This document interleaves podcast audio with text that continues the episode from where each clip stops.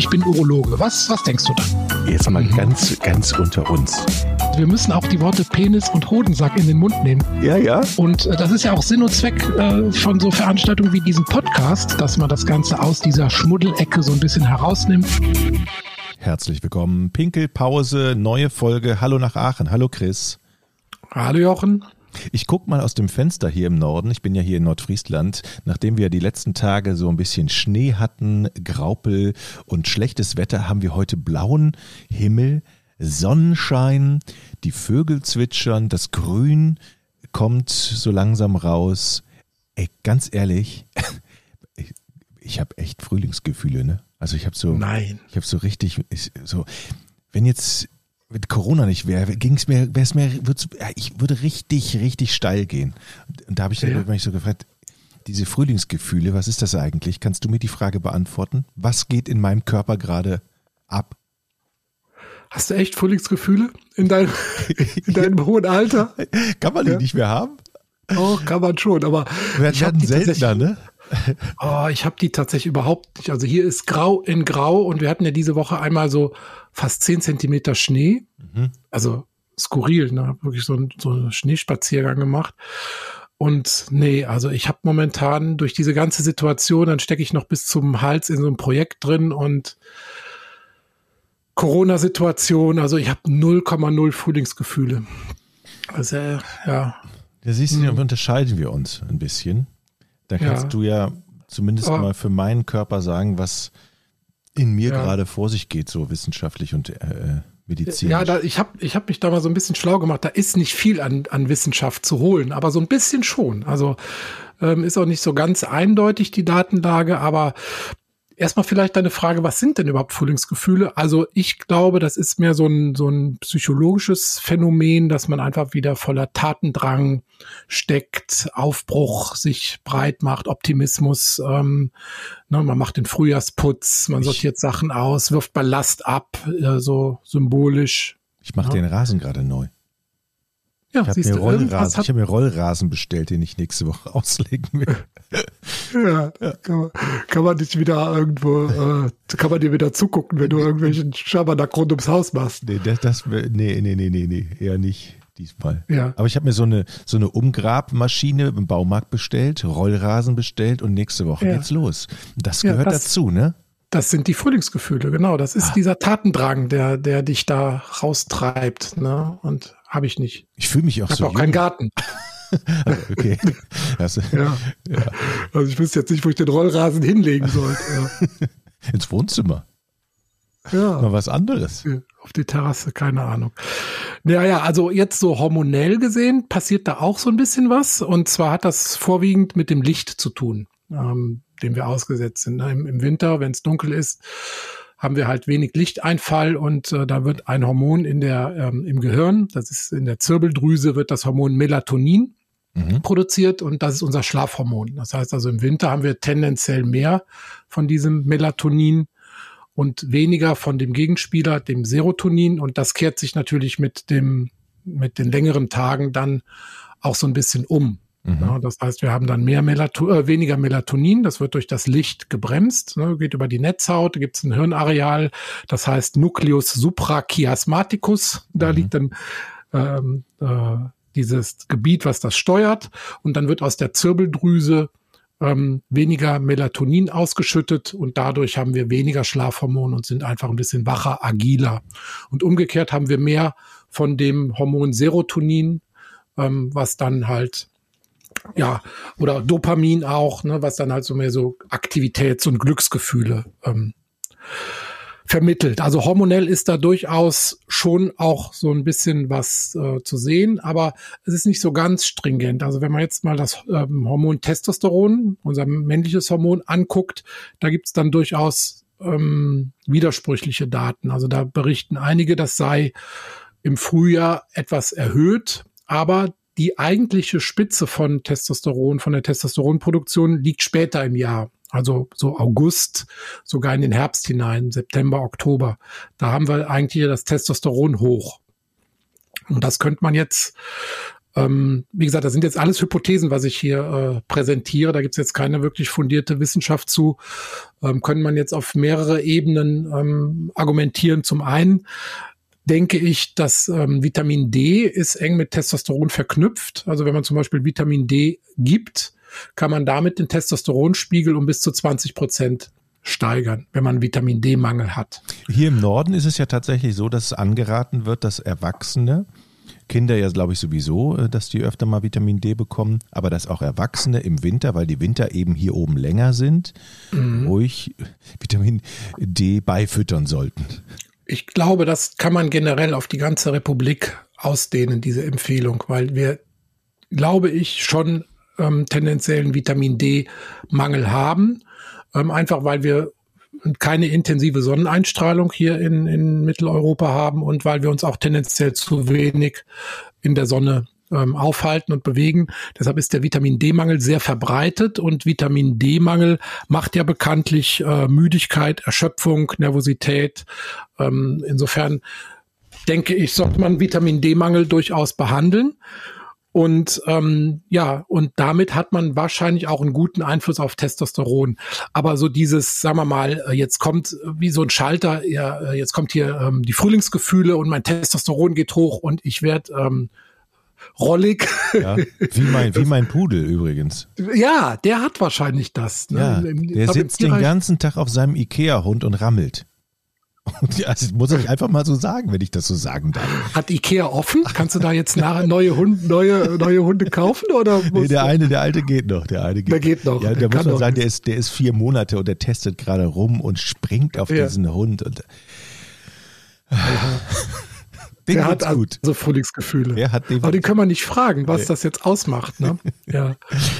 Äh, ich saß gestern in der Sonne hier im Garten. Äh, da war zumindest ja. ein halbstündiges Sonnen, Sonnenfenster und da saß ich und habe mich immer den Stuhl in die Sonne gedreht und einfach nur so gechillt und da dachte ich, oh geil. Man merkt, wie dieses das Sonnenlicht auf die Haut und man merkt richtig, dass es dann mhm. einem gut geht.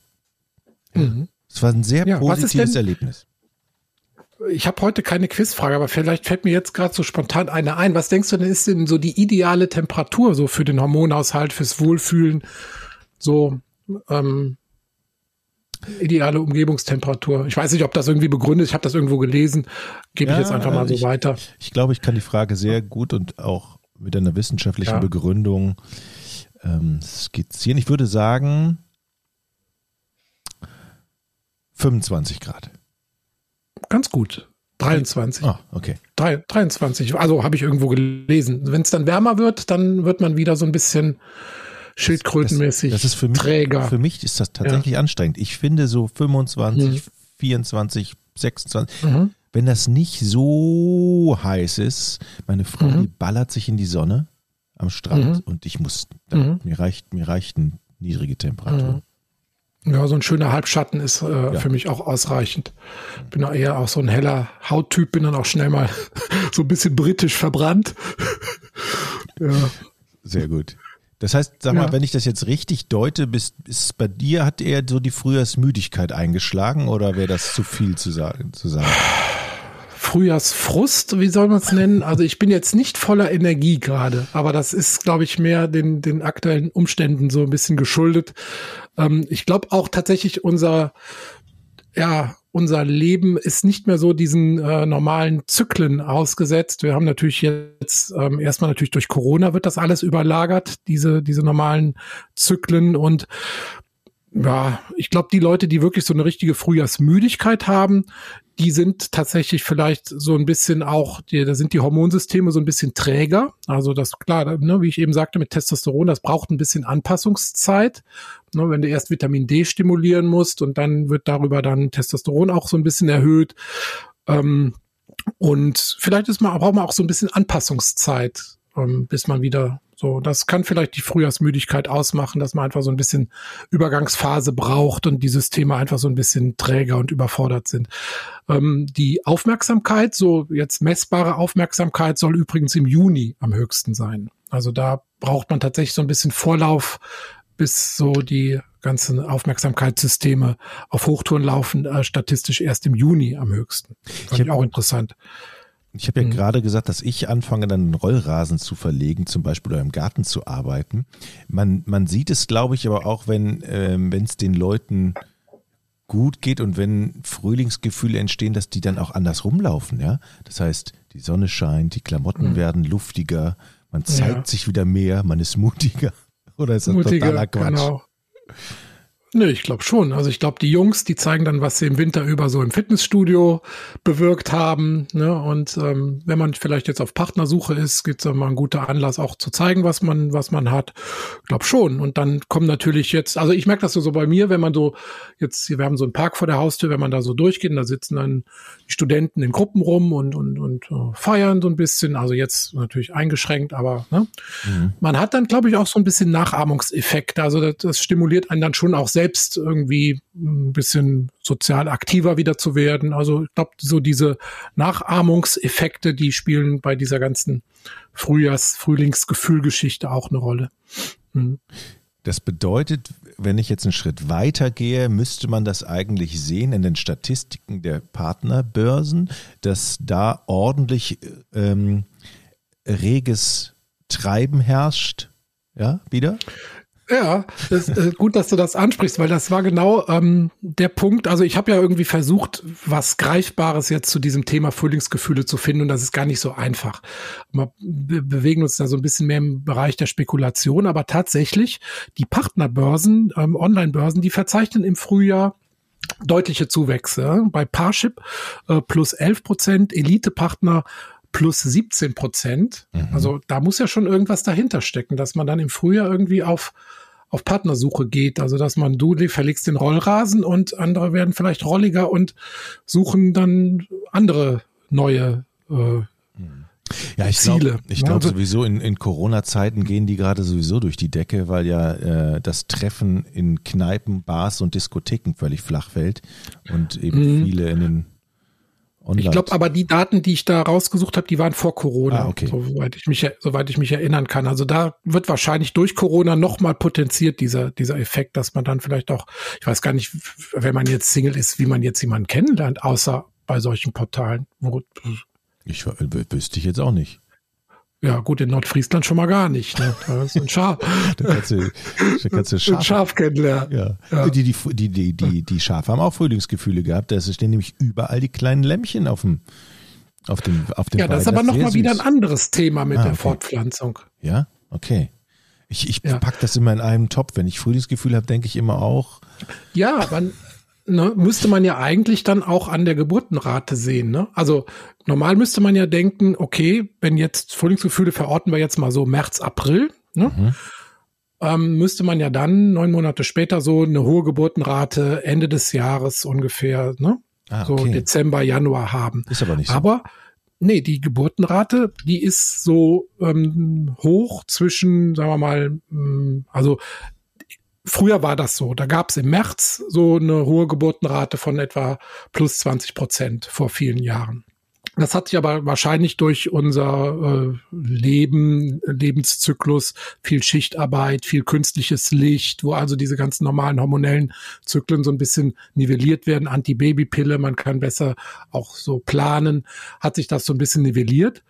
Aber ähm, man müsste ja dann, wenn man von März mit der hohen Geburtenrate zurückrechnet, dann werden also die meisten Befruchtungsvorgänge, sage ich mal, wären dann im Juni des Vorjahres. Also kann man jetzt auch nicht sagen, okay, wenn jetzt März, April die Frühlingsgefühle kommen, dass dann besonders mhm. ähm, fruchtbare Zeiten wären, dann wäre nämlich die Geburtenrate so Ende des Jahres, Anfang des Folgejahres hoch. Also wahrscheinlich hat das die Natur so eingerichtet, äh, dass eben die Kinder im Frühjahr oder im, bei Säugetieren ähm, geboren werden, damit dann in der warmen Jahreszeit, wenn tendenziell auch mehr Futter zur Verfügung steht, dann einfach da diese Fortpflanzungs- oder diese, diese ähm, Ernährung gesichert ist. Ne? Ähm, ja. Du hast das gerade angesprochen, äh, dass unsere Zivilisation Einfluss auf unsere Frühlingsgefühle hat, weil wir unter anderem ähm, du hast es bei den Arbeitsplätzen plakativ gemacht, dass man mhm. praktisch mehr drin ist und künstliches Licht hat, als mhm. wenn man draußen auf dem Acker arbeiten würde, sag ich jetzt mal. Ja, oder früher hat man halt auch nicht dann abends zu Hause äh, bei Licht gesessen, sondern dann gab es, man, also jetzt ne, weit, weit, weit zurück, saß man halt mal in der Höhle. Und ja. ja.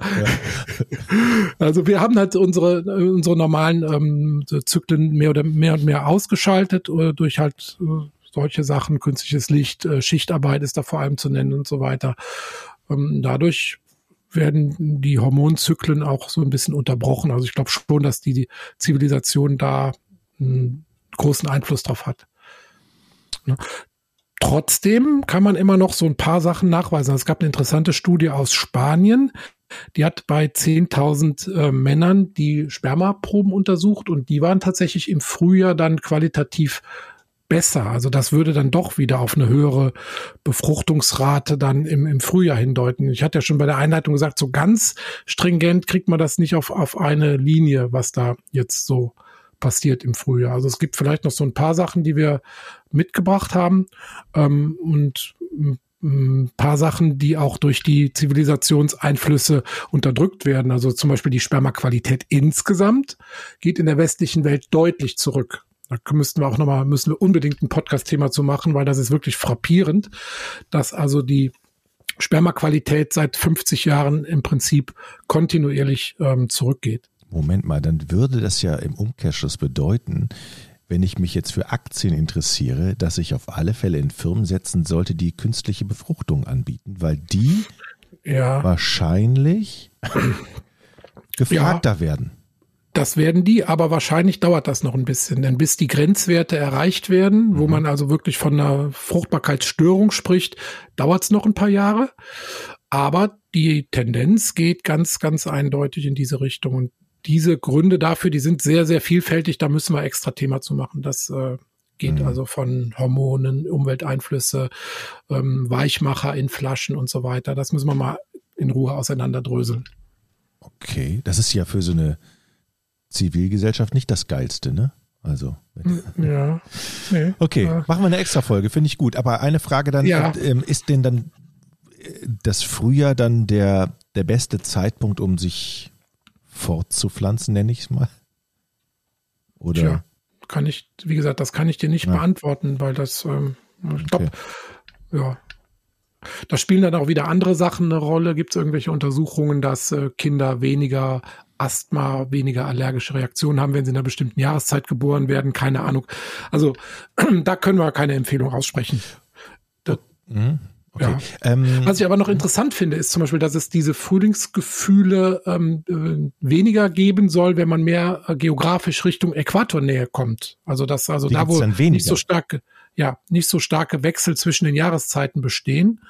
Ja, oder ich fahre zum Beispiel einmal im Jahr für eine Woche nach Norwegen und da ist es ja so, wenn äh, im, im Sommer, wenn man mhm. da dann nachts um zwei wach wird, scheint die Sonne äh, rein ins Fenster und dann steht man halt mal auf und geht auf die Terrasse und guckt sich einfach mal die Sonne an nachts um zwei und das ähm, merkt man dann schon, dass das irgendwie Einfluss auf den ähm, Biorhythmus hat. Und umgekehrt, äh, wenn das zum Beispiel den ganzen Winter über dunkel ist, ja, ist ja klar, dass man da irgendwie wahrscheinlich eine höhere Rate an, an Depressionen und so zu verzeichnen hat.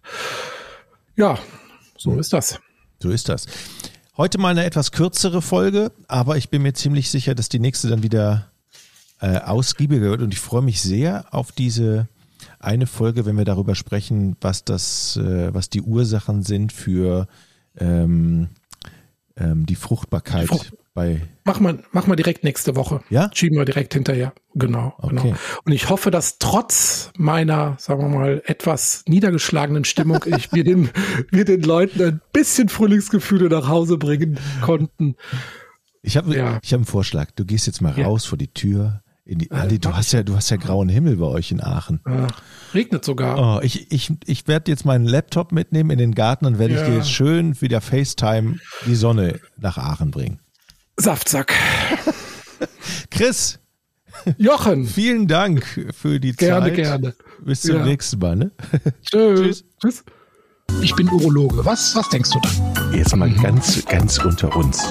Wir müssen auch die Worte Penis und Hodensack in den Mund nehmen. Ja, ja. Und äh, das ist ja auch Sinn und Zweck äh, von so Veranstaltungen wie diesem Podcast, dass man das Ganze aus dieser Schmuddelecke so ein bisschen herausnimmt.